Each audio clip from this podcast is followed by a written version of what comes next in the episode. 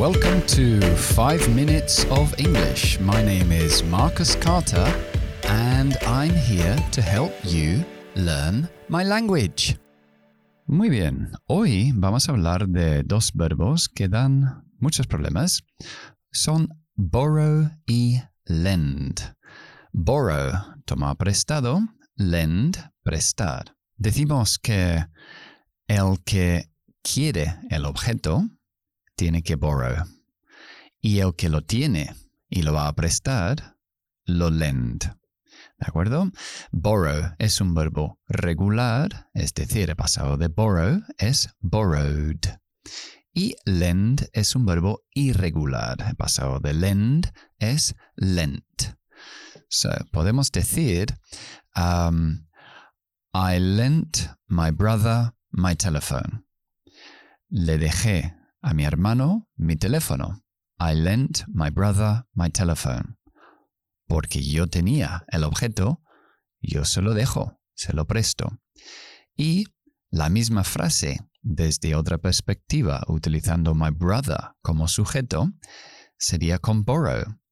My brother borrowed my telephone. Mi hermano tomó prestado mi teléfono. My brother borrowed my telephone. Si lo ponemos en una frase interrogativa, tenemos que tener en cuenta el sujeto. El que lo quiere tiene que borrow. El que lo tiene tiene que lend. Entonces, te puedo hacer la pregunta y decir, Can I borrow your telephone? ¿Me prestas tu teléfono? Can I borrow your telephone?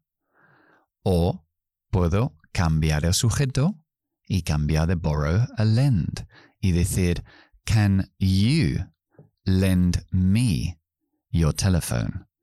Tú eres el sujeto de lend porque tú eres la persona que tiene el teléfono. Can you lend me your telephone? Ok, so, son dos verbos muy confusos. He oído incluso nativos utilizar estos verbos erróneamente. El que lo tiene, lend. El que lo quiere, borrow. Cuando vamos a la biblioteca, en the library, you borrow books from the library.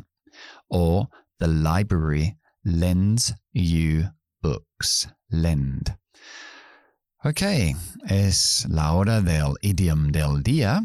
El idiom de hoy es con, uh, con la palabra mind.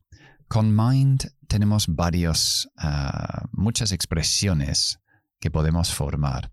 Vamos a ver uno que es cambiar de opinión. Change your mind. Entonces, no decimos change your opinion, decimos change your mind, cambiar de opinión, cambiar de mente. So, por ejemplo, podemos decir, well, I wanted to go to the cinema, but I changed my mind. Me cambié de opinión. And I went to a restaurant. I changed my mind. Okay, eso es todo por hoy.